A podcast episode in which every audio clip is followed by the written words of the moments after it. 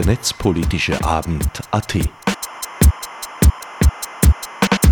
Keynotes, Kommentare, Diskussionen zu Themen und Fragestellungen der digitalen Gesellschaft.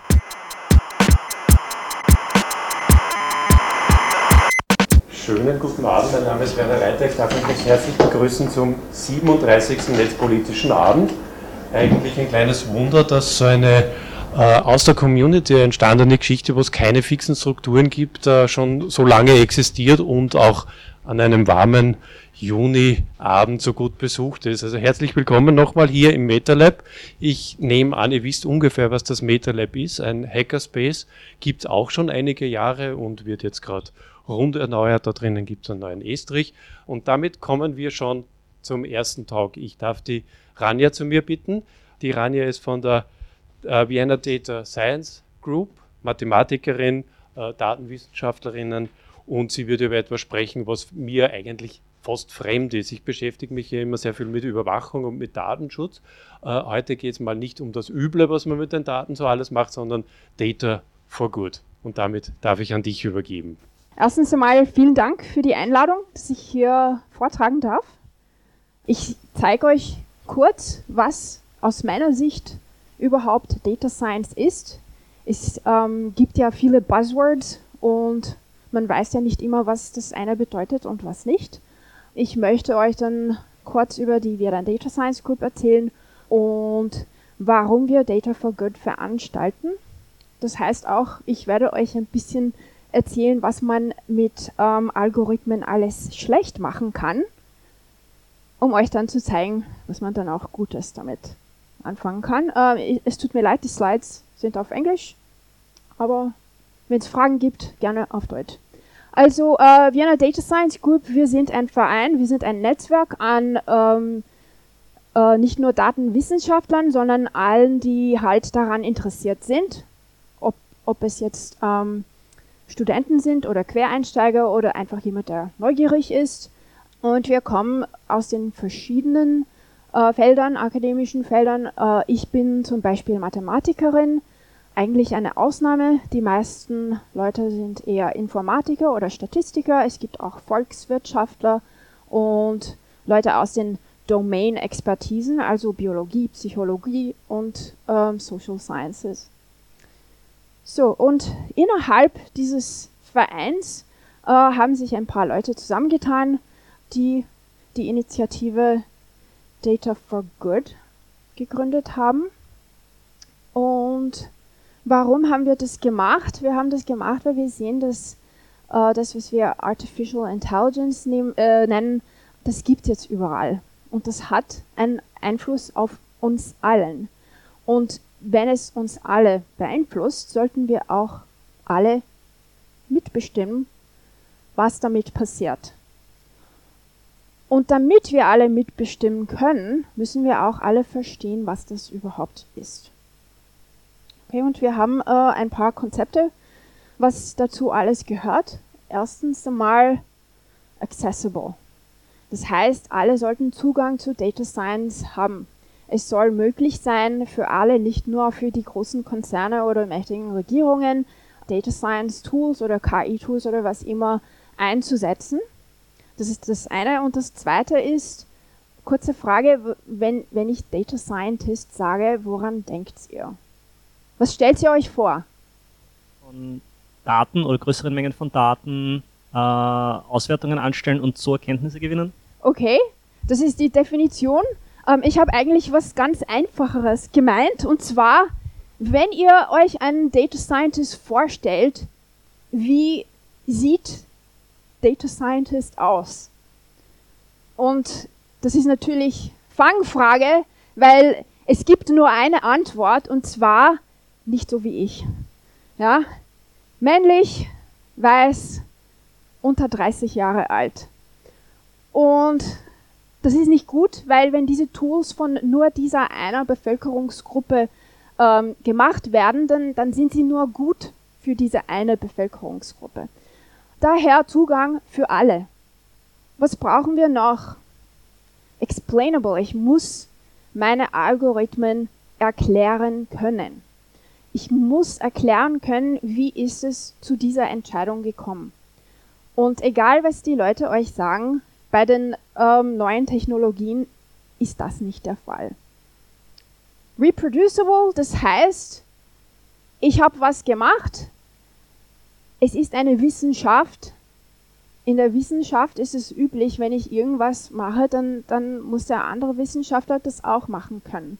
Und wenn, wenn er oder sie das nicht machen können, yeah, da sollten Zweifel aufkommen. Reproducible. Und dann natürlich fair. Fair nicht zu allerletzten, weil es nicht wichtig ist, aber wenn man fair garantieren will, muss man die anderen drei zuerst haben. Okay, jetzt erkläre ich euch kurz einmal, was diese ganzen Wörter bedeuten.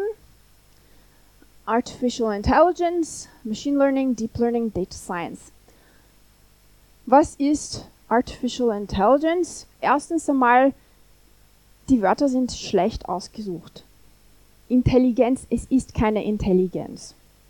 Artificial, künstliche Intelligenz, also ich würde bevorzugen Augmented Intelligence. Es soll den Menschen nicht ersetzen, sondern dem Menschen ermöglichen, das, was er tut, noch besser zu machen. Warum nennen wir es aber trotzdem Intelligence? Weil wir mit diesen Algorithmen Sachen tun können, die wir normalerweise für eine menschliche Intelligenz reservieren, so wie Bilder erkennen oder Sprache zu verstehen. Und es gibt bei der künstlichen Intelligenz auch zwei Arten. Es gibt Narrow AI und General AI. General AI existiert nur in der Science Fiction. Das gibt's nicht. Narrow AI, was heißt das? Das heißt, die Maschine, Algorithmus oder was immer kann ein Task. Eins. Okay? Wir können vieles, auch gleichzeitig. Eine Maschine kann nur eins. Und was ist Machine Learning? Machine Learning ist nur eine Art von Artificial Intelligence. Wieso denn das? Weil Artificial Intelligence existiert schon seit 30, 40 Jahren. Und vor 30, 40 Jahren war Artificial Intelligence, ich sage dem Computer Schritt für Schritt mit Logik, was es zu tun hat. Und es hat sich erst in letzter Zeit entwickelt, dass wir was anderes machen können. Und zwar, wir geben dem Computer viele Daten und anhand dieser Daten erlernt es ein Muster und macht etwas. Und deswegen nennen wir es Learning, Machine Learning, aber das ist wieder, es lernt nicht, es erkennt Muster. Aber was ist so gut dran? Warum mögen wir das? Ich muss jetzt nicht mehr tausende Zeilen an Code schreiben. Es reichen nur ein paar Zeilen. Wenn sich die Daten ändern, ändert sich automatisch meine Funktion oder, oder das Resultat. Okay? Was ist äh, außerdem so gut dran? Ich kann äh, mit Machine Learning äh, dem Algorithmus dazu bringen, Sachen zu tun, die, die man nicht Schritt für Schritt erklären kann. So wie Bilder erkennen und so weiter. Und es kann auch Spiele spielen und uns besiegen. Das, das geht mit Machine Learning. Okay, und wo passt jetzt Data Science hier drin? Data Science ist angewandte Machine Learning. Ganz einfach. Ich, ich benutze Machine Learning, AI, Statistik, um ein bestimmtes Problem zu lösen. Und das macht ein Data Scientist. Ich möchte euch kurz bitten, selber mal Data Scientist zu spielen. Und das ist ein Problem, das kommt aus einer wahren Begebenheit. Ihr habt Daten vom amerikanischen Militär, von Flugzeugen, die aus Engagements über Europa zurückgekommen sind. Und anhand dieser Daten über Einschusslöcher sollt ihr beraten, welches Flugzeugteil sollte man schützen. Also extra panzern. Ich habe geschummelt, weil ich kenne die Lösung schon. Aber ich kann oh, Nein. also wer kennt sie noch nicht? Ich hätte auf Fuel System getippt. Okay. das auch die größte Folge hat, wenn dort was einschlägt. Aber ich weiß jetzt auch schon, dass es die falsche ist. Ich hätte auch auf Fuel System getippt, weil wie ich Flugzeuge kenne, das nimmt einen ziemlich großen Teil des Flugzeuges ein einfach. Und je mehr man also an Fläche panzert, desto besser ist es wahrscheinlich. Okay, ähm, hier steht aber Einschusslöcher pro Quadratfuß, also es ist alles relativiert ist. Ja, äh, aber wenn du 10 Quadratmeter Fuel System am Flieger hast, dann hast du das mal 10 äh, Einschusslöcher. Mhm. Also 15,5 Einschusslöcher. Also Ja. meine Logik. Also als normal denkender Mensch würde ich sagen, ich kann keine sinnvolle Entscheidung treffen, weil zu wenig Information da ist. Die Frage ist, welchen Aufwand muss ich treiben, um was zu schützen? Was ist überhaupt zulässig vom Gewicht des Flugzeuges etc.? Also ich würde eine ganze Reihe von Zusatzfragen stellen, Ja. aber ich bin halt keine Maschine. Ja. Nein, das Problem wurde nicht von einer Maschine gelöst, sondern von einem Menschen. Er heißt Abraham Wald und war Statistiker. Und es ist halt eine Fangfrage, aber die Antwort ist schon in der Frage drin. Der Punkt hier ist, welche Daten fehlen? Es fehlen die Daten von den Flugzeugen, die abgeschossen wurden. Ja, hier habt ihr nur die Daten von den Flugzeugen, die zurückgekommen sind. Es gibt aber Flugzeuge, die wurden abgeschossen. Aber man kann das anhand dieser Daten erkennen, welcher Teil kann keine Einschüsse vertragen. Jetzt, wo ich euch gesagt habe, diese Daten sind nur von den Flugzeugen, die zurückgekommen sind. Was glaubt ihr, welche abgeschossen wurden? Engine. Die haben nur ein Einschussloch. Das heißt, mit zwei Einschüssen, was ist passiert? Abgestürzt. Das ist wirklich eine, eine wahre Begebenheit. Und der Punkt ist, was wir aus den Daten lernen, ist nur so gut wie unsere Daten. Und wenn wir unsere Daten nicht wissen und wenn wir nicht wissen, was diese Daten alles abdecken, dann ist unserer Schlussfolgerung nicht wirklich zu vertrauen. Es passiert immer noch, dass wir Daten haben, die nicht komplett sind. Und zwar wisst ihr das, dass die meisten medizinischen Studien keine Frauen haben oder Faktor Gender nicht anschauen. Ja? Und bis vor zehn Jahren hat man bei Frauen ähm, ähm, Herzinfarkt-Symptome nicht erkannt. Okay, obwohl wir Megadaten haben, also Big Data, aber es fehlen trotzdem Daten. Manche sagen, okay, die Antwort ist, liegt in Sensoren, Sensoren aber lügen, die können kaputt gehen. Sensoren äh, schicken nicht ständig Daten, sondern nur ab und zu. Und was passiert in der Zwischenzeit? Okay, das waren ein paar Beispiele, was geht mit Daten falsch, was geht mit dem Algorithmus, was kann man da alles anstellen. Hier ist ein Beispiel äh, mit einem Deep Neural Network. Habt ihr schon davon gehört? Das ist das tolle neue Tool. Okay, und die sind ganz super in Bild erkennen. Und ähm, hier wollte jemand äh, dem Tool zeigen, äh, wie kann ich äh, Hund von Wolf unterscheiden. Und hat es ausgetestet. Schaut eigentlich ganz gut aus, oder? Hunde, Wölfe. Danke. Meine Pointe ist weg. Okay, die Maschine hat nicht Hund oder Wolf gelernt. Die Maschine hat Schnee oder nicht Schnee gelernt. Okay, das können wir jetzt erkennen, weil wir nur ein, ein paar Daten haben. Aber das Problem ist, diese, diese Maschinen lernen mit Millionen an Daten. Das heißt, wenn es irgendwo eine äh, spurious correlation gibt, erkennen wir das nicht. Und der Algorithmus ist ein Blackbox. Die Daten kenne ich nicht. Das heißt, was, was da rauskommt, ist Hokuspokus. Das sind also Probleme mit Algorithmen. Und die Probleme entstehen, weil wir unsere Daten nicht kennen und weil wir unsere Algorithmen nicht verstehen. Und was kann man dagegen tun? Dagegen kann man tun, dass mehr Leute involviert sind in der Datensammlung, in der Datenverarbeitung, Algorithmen verstehen, Algorithmen testen und verstehen, was da rauskommt, um eine richtige Entscheidung zu machen.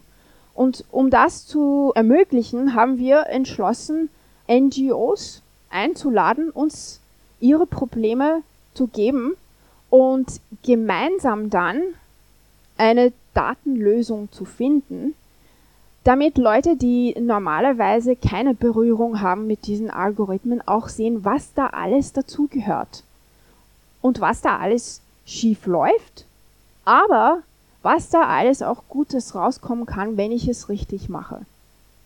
So, und das waren unsere äh, Partner. Habe ich noch Zeit, um kurz ein, zwei Projekte? Drei Minuten. Okay, dann ganz schnell. Grünstadt Grau, Bauwerksbegrünung.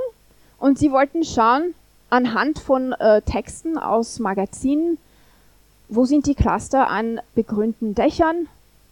Kann ich legalen Text irgendwie extrahieren? Und, und hier kann man ähm, veranschaulichen, je größer der Punkt ist, desto öfter werden hier ähm, begrünte Dächer erwähnt. Hier hat man automatisiert äh, legalen Text erkannt und das sind die Co-Occurrence Netzwerke und das ist ähm, Natural Language Processing. Das, das passiert anhand von Algorithmen, die Text bearbeiten. Ähm, wir hatten auch ein Projekt für Hilfswerk International. Es gab im April den Zyklon Idai und das war eine Riesenkatastrophe in Mosambik. Das hat auch zu äh, Überflutungen geführt und wir wollten anhand von ähm, öffentlichen ESA-Daten überflutete Regionen erkennen. Und das haben wir auch geschafft im Hackathon. In den Satelliten hat man sogenannte Metadaten und anhand dieser Metadaten kann man erkennen, wo ist Wasser und wo ist und wo ist Land. Und damit kann man automatisiert erkennen, was wurde überflutet und was nicht. Hier haben wir ein ähm, Cities Complaints Database. Anfragen kommen an die Stadt rein und wir können veranschaulichen, wo alles beanstandet wird und wie lange es dauert, um es zu berichtigen. Und zum Schluss haben wir ein ähm, Projekt mit Hilfswerk Österreich, 24 Stunden Betreuung, wo sie Probleme hatten, Patienten mit Betreuer zu matchen. Und wenn das einmal schief läuft, ist das für sie ein Riesenaufwand. Also wollten sie wissen, gibt es da Warnsignale? Und wir haben von ihnen die Daten gesammelt. Und ähm, ich kann euch sagen, äh, PDF-Dateien sind das Allerschlimmste. Die meiste Arbeit ist, ist in den drei Monaten vor dem Hackathon hier reingeflossen, äh, um diese Dateien zu bereinigen und auch zu anonymisieren. Und trotzdem hat man dann eine äh, Sentiment-Analyse verfassen können um festzustellen, wo Warnwörter oder Warnsignale waren. Der Punkt des Hackathons ist aber keine fertige Lösung. Es ist nur zu zeigen, was ist möglich und was muss ich alles tun, damit es richtig funktioniert. Ähm, wer Interesse hat, es gibt eine viel bessere Beschreibung auf unserer Webseite dataforgood.vdsg.at. Das ist unsere Webseite. Dort findet ihr äh, Informationen über den Hackathon und die Resultate. Oder ihr könnt uns auch unter dataforgood.vdsg.at kontaktieren. Das sind entweder ich oder mein Kollege Christopher Kittel und wir antworten nicht immer gleich, aber eventuell bestimmt. Damit eröffne ich die Fragerunde. Wie beurteilt ihr eigentlich die Situation, dass die großen Frameworks, die für diese Technologien eingesetzt werden, alle von größeren Konzernen kommen wie Google, Facebook, ja, also die großen Firmen, die man kennt auch, und dass die mhm. kommerziellen Anwendungen eigentlich alle in den Clouds laufen, dort auf Basis derer Technologien. Ja, also äh, unser Ansatz ist, äh, wenn es nützlich ist, dann benutzen wir auch die Lösungen von den äh, Großanbietern, aber wir können uns die Lösungen oft auch selber zusammenbasteln. Das Wichtigste ist nicht, dass die Großanbieter die Lösungen haben, sondern dass mehr Leute Zugriff darauf haben und mehr Leute dann auch kontrollieren können, was da rauskommt.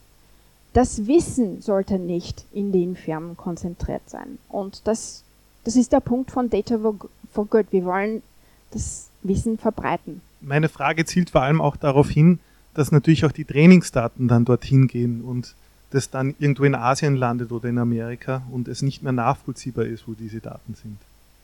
Naja, nicht unbedingt. Also unsere Daten sind nicht in dem Cloud von Google oder Amazon oder was weiß ich. Es gibt auch Open Source Solutions und man kann oft auch selber bestimmen, wo die Daten hingehen. Nicht immer, aber oft schon. Und äh, wenn mehr Leute mitmachen, dann immer öfter. Zwei Fragen. Eine Frage zu dem Projekt. Mhm. Ähm, wie ging es dann weiter nach dem Hackathon? Ist dann noch was mit diesen Ergebnissen passiert oder wird damit noch was passieren? Also mit Hilfswerk Österreich haben wir gesprochen. Äh, sie haben einfach nicht die Ressourcen, um das als Datenprojekt umzusetzen. Also haben sie nur die Erkenntnisse mitgenommen um halt das in ihr alltägliches Arbeiten einzubeziehen. Für andere Projekte hoffen wir, wollen die, die Datenteams, die im Hackathon zusammengekommen sind, von sich aus weiter daran arbeiten und wir wollen schauen, ob wir für sie Fördermittel finden, damit sie das weitermachen. Das ist besonders beim äh, Hilfswerk International Projekt und das Smart Cities Projekt wird weitergeführt. Also die NGO will das umsetzen als Smart City Plattform und das wird bestimmt weitergehen. Und die zweite Frage wäre noch Thema Blackbox, mhm. ähm, dass man nicht genau weiß, wie die Systeme die Daten lernen, äh, also lernen, was sie da genau machen. Mhm. Äh, das ist ja ein generelles Problem, auch bei der Beauskunftung dann wenn man wissen will als User, was da eigentlich über einen zustande gekommen ist, wie könnte man dieses Problem lösen oder kann dieses Problem überhaupt gelöst werden? Dieses Problem kann gelöst werden, indem man mehr Druck ausübt, dass wir keine Algorithmen wollen, wo wir keine Erklärung haben. Es muss eigentlich reguliert werden. Und die Regulierung wird nicht passieren von sich alleine die Regulierung wird kommen, wenn es genug Druck von der, von der Gesellschaft her, her gibt, dass wir das verlangen. Und damit wir so weit sind, müssen wir auch verstehen, was das alles überhaupt macht. Ja, es gibt nachher noch die Möglichkeit weiter zu plaudern. Danke so, für deinen Vortrag. Euch. Vielen Dank.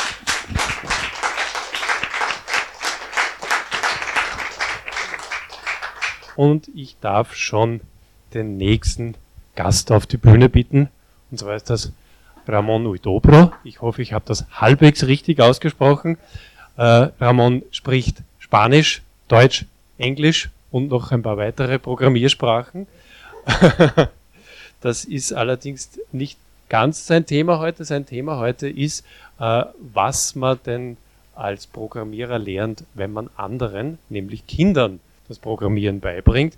Ein höchst spannendes Thema, knüpft auch ein bisschen an das an, was du gesagt hast. Es sollten mehr Menschen die Möglichkeit haben, äh, mit den Dingen zu arbeiten und sie zu verstehen. Und damit darf ich auch schon an dich übergeben. Okay, kann, ah, ja. Und hallo allen, wollte besonders die Claudia von Wikimedia danken, um für mich hier zu haben. Äh, mein Deutsch ist okay, aber ich werde weiter auf Englisch äh, vortragen, weil mein Vortrag Deutsch ist nicht so gut, noch nicht. so, thank you all for being here and for listening to my story. What I hope to achieve today is to inspire you, no matter whether you're a software developer, a physics engineer, or an artist, or whatever you are, to go out there and learn so much from teaching others. Of course, there is a big benefit for teaching others, for them, of course, but for you, there's also a lot to be gained. So, you might be wondering uh, who I am and why my hair looks nothing like it does in the picture. And that's because this picture is not actually me, but it's actually me from seven years ago. You see, um, seven years ago, I started out, I had been uh, developing software for a few years. So this is Ramon from uh, seven years ago. Uh, say hi to the nice people, please, Ramon. You'll have to forgive him, he's a little shy. But he's happy. He's been uh, doing uh, ma- uh, developing Mac software for a few years, as well as uh, Ruby, which is a programming language. He's been doing that for a few years, and he's been really enjoying it. And he started get to get a little bit enthusiastic towards getting out there, meeting people who do the same. He's always worked from home, you see, to this day. Some say. Uh, and he he really enjoyed it, but he started getting this itch. He started hearing about meetups and uh, coaching and uh, boot camps, Rails girls, all of these initiatives, and he thought, okay, I got to get out there. And so seven years ago, this gentleman went to a meetup that was actually held here in MetaLab. I cannot for the life of me remember what that meetup was. It was in German, and I was very, as displayed in this picture, very, very shy. And uh, I just got so intimidated that I went back home into my hobbit hole and never came out again. but um, so interestingly, I still had this itch, and I thought, wow, well, what could I do? Where do I feel comfortable? So, what happened after that, I went to my old high school and I said, hey, um, could I do an after school activity here? And they said, yeah, of course. And so my, at the time, girlfriend, now wife, started this after school activity called computer game programming. And the Vienna International School was really nice to lend us their children to experiment on. And, uh, yeah, it was it was a lot of fun, and my goal was to teach them to experiment. Whenever the year started, I would tell them, "Look, my goal is to teach you to be hackers, right? And when I meant hackers, I told I would tell them I didn't mean the cartoonish businessman with a ski mask, right? Stealing your data and your webs and your bits. No, I meant to teach them to be creative. I wanted to teach them to solve problems with a solution that they found on their own. So, over the years, we worked with a lot of paradigms. We, lear- uh, we worked with making games, we worked with making music, uh, using programming. And so the first year we used a game creation framework called Gosu, right? Don't know if you've heard of it. I know it's in Ruby, I know it's in C++. I know it's in other I believe it's imported to other languages as well. It's good fun. Do check it out. And in my infinite 22-year-old wisdom, I thought, well, why make research when I can just dive in headfirst and think I, I can teach, no problem.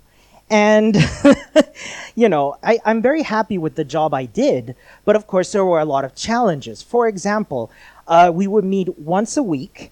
In case you're curious, this is between uh, 10 and 11 year olds, right? And we would meet once a week after school. At that time, you know, it's school's over, they're tired. I have to compete with English, with math, with physics, with biology, German, French, and all these other languages. And I thought, okay, that's, you know, I have to keep it active, I have to keep it energetic. And of course, you know, it being an after school activity, you might wonder, could I give them homework? No. so that wasn't going to happen. And so the way these after school activities worked was that uh, halfway through the year at the semester change, the students had the opportunity to either stay with our activity or move to a different one. So, from moving from the winter to the summer semester, what would happen is that sometimes the kids would drop the activity, go do a sport outside, which is fantastic, or they would go they would go somewhere else, or they just said, you know what, I don't like this. And towards the beginning of doing this, it was every time a kid quit, it was like a defeat. It was like I had failed them. And what I realized over time was that, and, and seeing these kids grow up, is that maybe I didn't, you know, get them to be programmers like me, but I did plant a seed of curiosity in them that someday will bloom and become either a skill that they can use at work, some automation, maybe understanding better how to communicate with programmers who I'm told are difficult to talk to. and so, well, what I did was after many years of doing this, I broke all of the things that I learned from teaching children to code that taught me something into five areas, which I'm, going to go over now.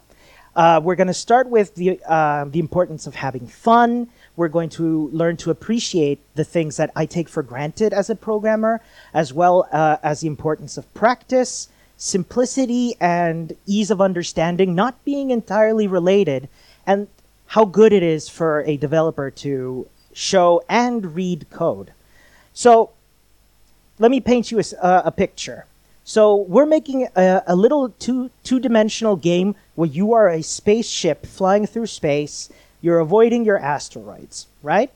And the kids would ask me, Ramon, which speed should they move at? And so I would say, you know, something like a speed of 10 units per second to 15 units.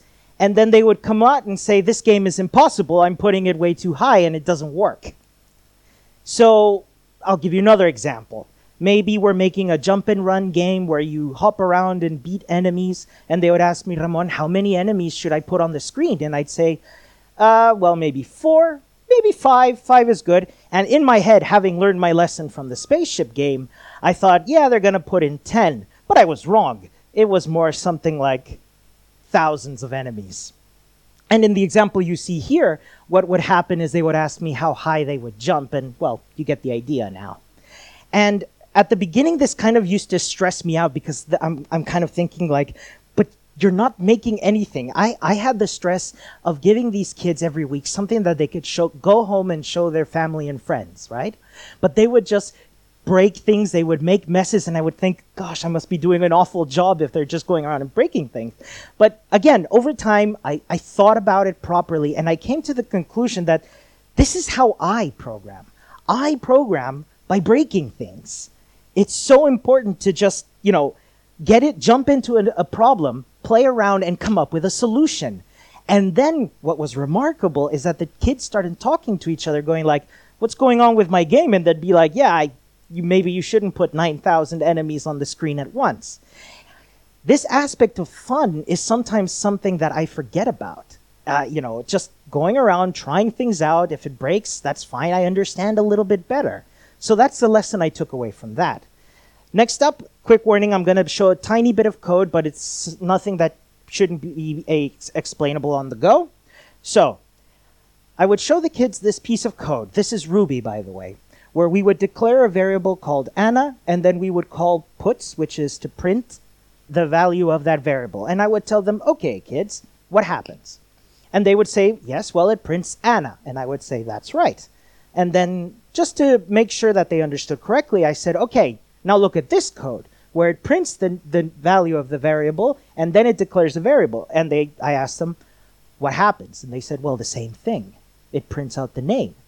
And I said, well, that's wrong because what happens is you get an error saying that name, the variable name doesn't have an object. And I kind of use this as a segue to start explaining to them that code most of the time is like a book. You go line by line from start to finish.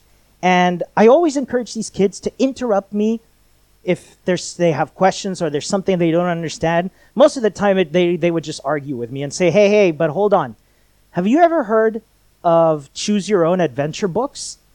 The whole point of a cho- choose your own adventure book is that you get to decide which page you go to and when. Why doesn't this work with code? This is something that I had completely taken for granted. Next up, after making a few games that are mostly centered around the command line, the terminal, I would always be excited to show them now we make the shiny graphics. Now we do the fun stuff. Here's a window for the super game, and the way you draw your character on the screen is by giving it coordinates. An x value describing where it is along the horizontal axis, and the y value t- saying where it goes along the vertical axis. And so I would tell them, so to move your character up and down, you just increase and decrease these values. And I would tell them, so if you put both values at zero, it goes to the top left. And again, one of the kids interrupts me and say, hold on, hold on. I learned in math, when you do graphs, it's at the bottom left. What's going on here? Why are you computer programmers making this so different for the sake of being different? And frankly, I had no idea. Like, I, I never wondered this. I, I just, you know, when I started programming and they told me this, I was just like, okay, fine, that so- seems about right. But um, again, I didn't know what to tell them. So I had to go home and look this up. Now, in case you're curious why, I learned that what happens is that you see old monitors, which uh, are CRTs, cathode ray tubes, they would render images by drawing from left to right, top to bottom, line by line. In that case, it makes sense to have the origin, that is, both values being zero, in the top left. Um, if you want to see that in action, by the way, there's a video on YouTube where someone's playing Super Mario Brothers, like on a 20,000 frames per second camera, and you can see it like draw line by line. It is mesmerizing. I highly recommend it. And it's this sort of thing that I think I can take away and say, I need to be curious like I used to be when I was a child. Now, let's talk a little bit about practice. It's something that uh, I wish I was better at. I'll give you a story. So, I would be teaching a concept to children. I would tell them, okay, this is this new concept. Uh, this is how it works. This is how you add things to an array or a list of objects. This is how you remove things. This is how you iterate over all the objects in a list and make changes to them. So now that I've taught you these basics, go use them. And they had no idea what to do with that. Why? Because they hadn't seen it really in action yet. So what I did instead later on was when I introduced new topics, I would actually introduce little exercises. I would say, okay, who can tell me how to make a new list with 50 enemies, or how to add an enemy, or remove it, or move it five pixels, or kill all of them? And at first, they were just like, come on, I just want to make my explosions. And uh, what actually happened over time is they be, started becoming competitive, and it was fantastic. They would before I could even finish asking the question, they'd be like, "No, no, no, pick me! I know, I know, I know." And it reminded me of me. When I don't know how to do something, I have to practice to eventually get better. So uh, next up is how the shortcuts we take as software developers or the or the what we consider clean code can sometimes not seem like clean code to someone else. So i got a little bit more code coming up. So here's an update uh, method in ruby which what it does is it takes the main character's x coordinate and increases it by 5 the objective is to make the character move 5 pixels to the right. Yeah I showed this to the kids and they said, yeah, this, this looks good. And then, then I thought, all right, get ready, kids. I'm going to blow your socks off. Here's a much better way to do it. Doesn't that look nice? I said. And the kid told me, uh, nah, I liked it more the other way. And I thought, well, that's just what that one kid. I'll ask the rest of the group, gang, what do you think? And they'd go, yeah, we like it the other way more too, which baffled me how can you take something that's that's so short and so nice and turn it into something more verbose? Well, I mean, when you're new to something, you forget that what real the best way to write a piece of code is to make it not only simple but also easy to understand for people coming to look at your code. So even though you might have something like this, which I think is beautiful Ruby, what this is doing is it moves the character 5 pixels to the left. But if that x coordinate becomes less than 0, then it'll stick it to the left side of the screen. Does that make sense? Right. And so sometimes verbosity actually becomes simplicity. And by taking this piece of code up the, at the top and turning it into the piece of code at, at the bottom, which one um, better describes what I described to you? The piece of the bottom. It's important, I think, to really try and communicate what your code is trying to say. So my last point for today is how showing and reading code is important. Now, picture this, right? Every week I get one hour with the kids, and um, you know, towards the latter end of the of the session, you know, I'm getting really stressed because so many games are broken. And they're all like, "Oh, I need help! I need help!" And I'd be like, "Yeah, yeah, give me a second. and you know, and then I would be in, in a hurry and I'd be stressed, and they'd say like, "Hey, listen, could you just fix it for me? I get an error." And I'd be like, "Oh, you know, I could see the error," and I'd be like, "Well, maybe you look um, somewhere there," and uh, and they'd be like, "Come on, I have no idea what to do. I'm stuck." And so I'd be like, "Okay, I'll just fix it for you one time." And what happened? Over a few weeks of doing this, instead of saying, hey, you know, can you please help me? They just be like, it's broken. I don't know. What happened? Did I create a generation of lazy people? No. What happened was I was giving, I was, you know, giving, instilling, I don't know if that's a word, uh, bad habits. And so what I did instead was when they would show me a piece of code, please pay no mind to what this piece of code is. Um, when I when they would show me something like this, where there is an end missing at the bottom, what I would instead do is have one of the other kids who was faster or more finished, uh, more finished, uh, who was finished for the day. At that point, I told them, "Hey, why don't you go ask Amy over there? Because maybe she could f- help you." And so Amy would come over. She would find the missing end, and that was that. But what happened was when I started doing that, they wouldn't come to me anymore. They would go to each other and ask each other for help. Even sometimes they would take their chair, move, plop it in front of their computer, and really sit down with them. And I discovered pair programming happened like out of nowhere. In case you don't know, pair programming is where you have two people working at one computer. One person does the coding, the other one follows along and gives suggestions. And this just happened naturally. I was floored by this. As a result, not just the kids, but me, by watching the kids go, I'm reading their code. And of course, pair programming is pretty sweet. So, listen, this was just a few of the things I learned. You might be wondering so, what about the kids themselves? Where are they now? So, you know, I, I, I had done this for seven years, and this, you know, when they're about 10 or 11, they a lot of a lot of those kids are now graduated and a couple of them have gone into university to learn to program. Some of them have become game developers.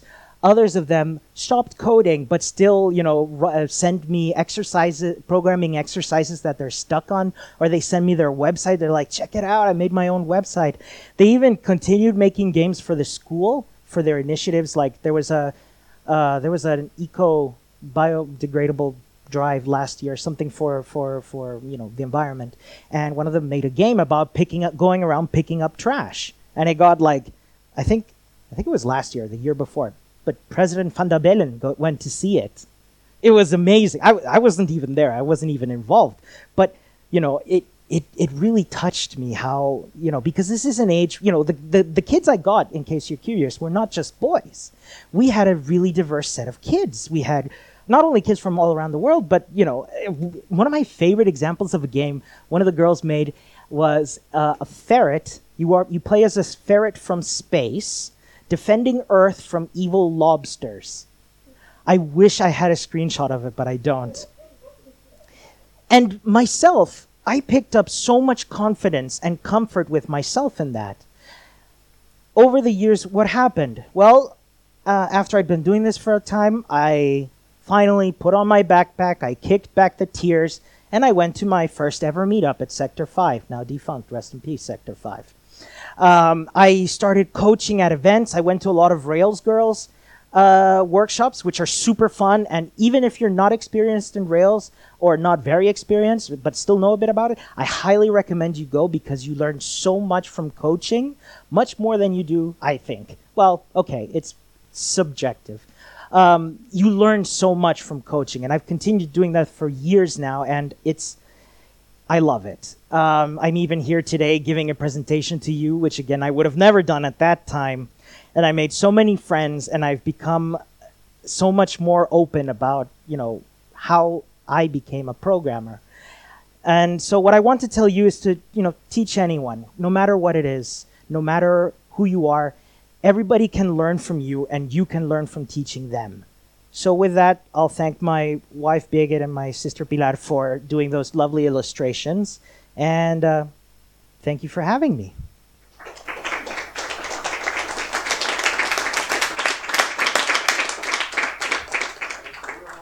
So, nächster Programmpunkt. Ich habe eine schlechte Nachricht. Liat Megan konnte leider nicht zu uns kommen, aber ich habe noch eine viel bessere Nachricht. Karina Zehetbauer ist da. Karina hat mir erst erzählt, sie ist Botschafterin für Women in AI in Österreich äh, und knüpft damit eigentlich inhaltlich perfekt an den ersten Talk an. Und damit darf ich schon übergeben an dich. Vielen herzlichen Dank für die Einladung. Ich bin hier, um Women in AI zu präsentieren.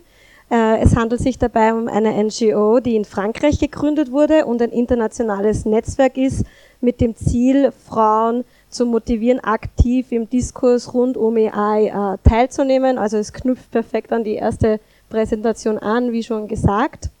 Kurz, äh, bevor ich jetzt wirklich in die Präsentation reingehe, möchte ich mich vielleicht selbst noch vorstellen. Also mein Name ist Karina Zehetmeier und ich bin ehrenamtliche Botschafterin für Frauen in künstlicher Intelligenz. Ich bin Juristin äh, von der Ausbildung her und habe dann Menschenrechte studiert und eine Zeit im, also eigentlich den Großteil meiner beruflichen Karriere im diplomatischen Bereich gearbeitet und bin so eigentlich zu dem Thema neuer Technologien gekommen, indem ich äh, viele Themen in, äh, in der UN verfolgt habe und dementsprechend auch gesehen habe, wie relevant Daten dort sind, wie viele Daten es gibt und äh, welchen Unterschied das Ganze äh, machen kann. Zusätzlich studiert auch mein Bruder künstliche Intelligenz und hat mich mein ganzes Leben, also na, die letzten Jahre in äh, Diskussionen verwickelt, äh, in denen ich es anfangs schwer gefunden habe, mich irgendwie zu verteidigen rechtlich und habe dann Feuer gefangen, an dem Thema eben selbst zu arbeiten. Zur Organisation äh, selbst, also wie gesagt, das Ziel ist es eben, die Partizipation und Repräsentation von Frauen in künstliche Intelligenz zu fördern. Äh, warum ist das überhaupt wichtig? Ganz einfach, wie heute schon gesagt wurde, künstliche Intelligenz ist in der Zwischenzeit ein Bestandteil unseres Alltages. Viele Entscheidungen, die uns alle betreffen, werden von künstlicher Intelligenz eben schon mitgefällt. Und diese Entscheidungen reichen vom Gesundheitssektor über, über Versicherungen bis hin zur Bildung ähm, und äh, viel, viel mehr. Konkret gibt es auch einige äh, negative Beispiele, die gezeigt haben, dass man nicht einfach äh, willkürlich Daten äh, in äh, ein Programm schmeißen kann, ohne zu überprüfen, wie diese Daten eben konkret ausschauen. Also das, was mir halt als erstes einfällt, ist äh, vor allem im Bereich des Personalwesens, wo zum Beispiel auch Amazon äh, eine Recruitment-Plattform programmiert hatte, die eben helfen hätte sollen, Kandidaten für Data Scientists Positions und andere Positionen eben zu rekrutieren. Sehr schnell hat man aber herausgefunden, dass das äh, Programm vor allem auf Männer abgezielt hat und selten Frauen als potenzielle Kandidaten herausgefiltert hat. Ganz einfach deswegen, weil man die Daten vom eigenen Unternehmen herangezogen hat, die darauf basieren, dass eben 80 Prozent der Programmierer männlich waren und dementsprechend auch die Maschine äh, Männer bevorzugt hat in der Selektion. Also das Programm gibt es jetzt natürlich nicht mehr, sondern hat man wieder runtergenommen. Äh, aber nur um zu zeigen, dass es eben wichtig ist, sich Gedanken zu machen, welche Daten wie verarbeitet werden. Eben wie auch heute schon äh, besprochen wurde, muss das Ziel eben sein, dass eine künstliche Intelligenz transparent und objektiv und vorteilslos, so vorteilslos wie möglich gestaltet wird, wie kann man äh, so ein Ergebnis erreichen oder kann man es überhaupt erreichen? Also wenn man mich persönlich fragt, glaube ich, es ist schwer, eine Maschine zu kreieren oder einen Algorithmus zu schaffen, der 100% objektiv ist. Aber ich bin jemand, der optimistisch ist in dem Sinn, dass ich glaube, dass es leichter ist, äh, wenn man Vorurteile in Maschinen erkennt, diese dann äh, zu bekämpfen, zu verbessern, etwas zu ändern, als äh, Vorurteile in einem Menschen zu ändern, wenn sich der einmal darauf festgesetzt hat. Konkret in der Praxis bin ich eben auch der Meinung, äh, was es dafür bedarf, sind einerseits äh, diversifizierte Datensets. Das heißt, konkret, äh, wenn man jetzt auf Google geht und einfach das Wort CEO eingibt, ist das Resultat, dass man 80 Prozent weiße 50, 60-jährige Männer vor sich hat. Wenn man jetzt einfach dieses Datenset nimmt und äh, in einer Maschine speist, äh, wird das Resultat eben dementsprechend ausschauen. Äh, wie kann man dem vorbeugen? Das Problem ist, das muss eben einem erst einmal auffallen überhaupt, dass es diesen Bias oder diese Vorurteile in den Daten gibt. Wie kann man auf das aufmerksam machen? Eben indem man versucht, möglichst äh, breit gefächerte Programmierteams zu haben, die äh, verschiedene Gruppen der Gesellschaft und der Realität widerspiegeln. Das heißt, eben Frauen, äh, Menschen verschiedener kultureller Hintergründe, denen das dann auch auffällt. Und wichtig ist auch, dass eben nicht nur den Daten der äh, Bias, also die Vorurteile äh, vorhanden sein können, sondern eben auch im Programm selbst. Ein weiterer Punkt, den ich extrem wichtig finde und er knüpft auch zu meinem, also an mein Thema an, äh, ist es eben, jedem bewusst zu machen, dass wir alle, also alle Menschen, Menschen haben Vorurteile, jede Gesellschaft hat Vorurteile und diese werden reproduziert. Das ist einfach so und ich, ich bin der Überzeugung, dass man eben sich diesem Problem bewusst sein muss, um es zu erkennen. Und das knüpft halt sehr gut an, ähm, an das Thema, weil laut dem äh, World Economic Forum äh, sind derzeit nur 22 Prozent aller Experten im AI-Bereich, also künstlichen Intelligenzbereich Frauen.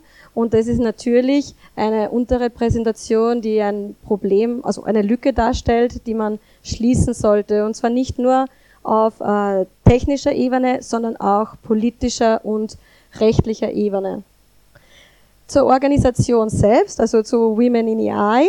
Bei der Organisation handelt es sich um die größte internationale Gemeinschaft von Frauen in äh, künstlicher Intelligenz. Die Zahlen stimmen nicht mehr 100 Prozent. In der Zwischenzeit sind wir schon 1000, über 1800 Mitglieder von über 80 Ländern, äh, die eben von verschiedensten Hintergründen sich zusammenschließen und äh, Events besuchen und äh, versuchen, auf das Thema aufmerksam zu machen. Außerdem gibt es derzeit auch schon 28 Botschafterinnen, zu denen ich auch zähle, die eben aktiv äh, an Veranstaltungen teilnehmen und auch Events organisieren. Ja, das bringt mich gleich zu den Aktivitäten. Also äh, wir treffen uns äh, regelmäßig, organisieren Events, es gibt äh, äh, Weiterbildungsmöglichkeiten. Also ich bin erst sehr kurz dabei bei dieser Organisation und habe es bis jetzt noch nicht geschafft, sowas in Österreich zu starten, aber ich glaube, ich werde im Anschluss gleich mit Ramon mich verknüpfen und schauen, ob wir was organisieren können.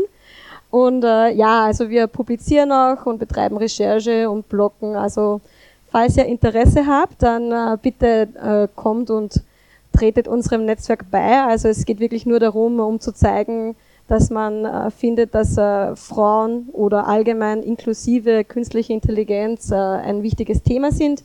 Also beitreten unter womeninai.co für die, die es nur via Audio hören. Ansonsten gibt es auch eine Meetup-Gruppe, die sich heute zum ersten Mal sehr erfolgreich getroffen hat. Also man sieht hier nur sechs Mitglieder, in der Zwischenzeit sind es schon knappe 80.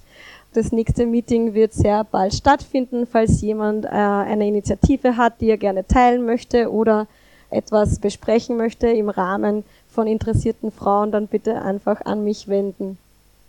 Und letztlich nutze ich gleich noch die Gelegenheit, um auf eine Veranstaltung aufmerksam zu machen.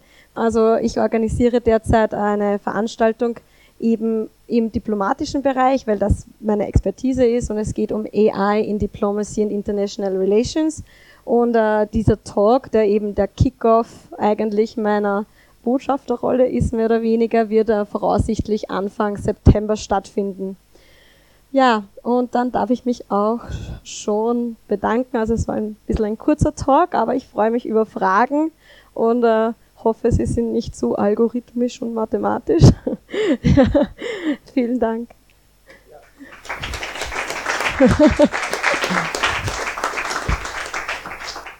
Danke für die Vorstellung dieser tollen Initiative. Ja, sehr gern. Viel Glück Dankeschön. und viel Erfolg. Ich glaube, wir brauchen das ganz, ganz dringend. So, hat jemand Fragen, Anregungen, Bemerkungen dazu? Ähm, ich weiß nicht, ob du die Website kennst. womenalsoknowstuff.com. Das habe ich mal von XKCD gehört, die Website. Dort sind, ist einfach eine Datenbank von weiblichen Expertinnen in allen möglichen Themengebieten. Und ihr könntet euch da auch registrieren. Dann haben wir vielleicht mal eine zentrale Datenbank von allen Expertinnen. Ja, Also, super. Ja, Danke für die Anregung. Bitte, also ich ja. komme dann nachher nochmal vorbei, ich muss mir das Okay. notieren. Zum Thema AI in Diplomacy. Und, und, äh, kannst du da irgendein Beispiel? Ja, also ähm, danke nochmal äh, fürs darauf aufmerksam machen. Äh, Ich bin nämlich auch noch dabei, äh, Sprecherinnen zu suchen. Also falls ihr eine Frau kennt, die bei dem Thema was äh, sagen möchte, dann bitte an mich wenden. Und ähm, ja, zum Thema AI im Diplomacy, also das ist eigen, also das ist das Thema, das ich eben am, am besten kenne. Und es ist ein sehr großes Thema, weil es ist nicht nur, also es hat verschiedene Facetten. Einerseits, wie künstliche Intelligenz die Arbeit von Diplomaten erleichtern kann, weil die Arbeit doch sehr bürokratisch und standardisiert auch ist. Also das ist der eine Bereich. Aber natürlich der viel größere ist künstliche Intelligenz als Bestandteil der diplomatischen Verhandlungen. Und äh, da spielen sehr viele Faktoren hinein, vor allem auch Staaten sind gerade dabei, sich zu positionieren. Ein Staat nach dem anderen schreibt gerade seine nationale Strategie und alle lassen erkennen, dass sie gerne eine Vormacht in, im künstlichen äh, Intelligenzbereich hätten und man merkt eben, äh, wie sich die neuen Power-Dynamiken verschieben oder ha- halt auch äh, steigen. Man spricht ja sogar fast von einem kalten Krieg zwischen USA und China, wo sich die Fronten um den Tech-Run quasi so neu aufbauen. Also es geht auch um diese neue Gestaltung der Powerpolitik und dann des Weiteren als Verhandlungsgegenstand ganz stark zum Beispiel, wenn es um äh, autonome Waffensysteme geht. Also ich habe das in Genf äh, nur nebenbei verfolgt, aber man sieht eben ganz stark, wie sich große Player gegen die Regulierung von äh, Waffensystemen sträuben. Man sieht, wie das Aufrüsten in diesem Bereich eben am Laufen ist und niemand preisgeben will, wo er eigentlich technologisch steht, wie weit er schon fortgeschritten ist. Und äh, das sind so die Themen, die angesprochen werden. Aber natürlich auch viel anderes noch wie Menschenrechte, also Data Privacy, wie man im Internet äh, quasi äh, Menschenrechtsverletzungen begegnet, äh, etwaige Regu Regulierungsmodelle, soll man eine internationalen Framework wirklich schaffen, reichen die gegebenen Frameworks oder nicht. Also das sind so Themen. Es gibt zum Beispiel einen ähm, Regelsatz für Businesses im Menschenrechtsbereich, also wie man sich eben ethisch korrekt verhalten soll als Unternehmen und natürlich die Staaten, die jetzt äh, möchten, dass äh, man künstliche Intelligenz, neue Technologien nicht reguliert, die sagen, wir brauchen keine neuen Frameworks, um diese neuen Technologien zu regeln. Wir können uns einfach auf dem, was es schon gibt, auf dem ausruhen und versuchen, mit dem zu arbeiten, was wir haben, aber nicht mehr bürokratischen Aufwand schaffen. Und natürlich gibt es dann andere, die, die vor allem kleinere Staaten, die auf Kooperation angewiesen sind und oft auch äh, diesen großen Technologiegiganten sich unterlegen fühlen, äh, die dann dafür argumentieren, dass es auf jeden Fall ein Regelwerk braucht, das absichert. Auch die Europäische Union versucht sich in sehr stark zu positionieren mit einem ethisch korrekten Zugang zu AI. Also es geht darum, trustworthy ethic AI eben äh, zu kreieren und man sieht es sehr stark, dass die Bemühungen sind, sich als Europa innerhalb der Staatengemeinschaft als der Vertrauenspartner eben einzurichten. Aber die Frage ist, ob man dann zurückfällt. Also es ist natürlich ein, ein Kompromiss, den man eingeht, weil andere Staaten einfach die Daten verwenden für diverse Zwecke, so die Systeme schneller mit Daten speisen, besser, effizienter agieren können. Und das sind so die Themen, die da herumkreisen. Also es, es würde mir sicher noch mehr einfallen, ja.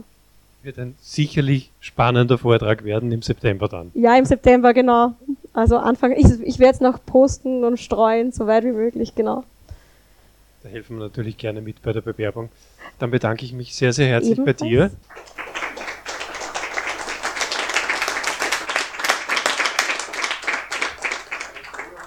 Damit beschließe ich den heutigen Abend. Ich möchte euch noch auf diese Zettel hier hinweisen. Äh, da könnt ihr euch eintragen für unseren Newsletter. Da erfahrt ihr dann die nächsten Termine, die nächsten Vorträge und was wir alles so in nächster Zeit vorhaben. Und damit darf ich den Abend beschließen. Es gibt Bier, Mate und hoffentlich ein paar nette Gespräche. Dankeschön.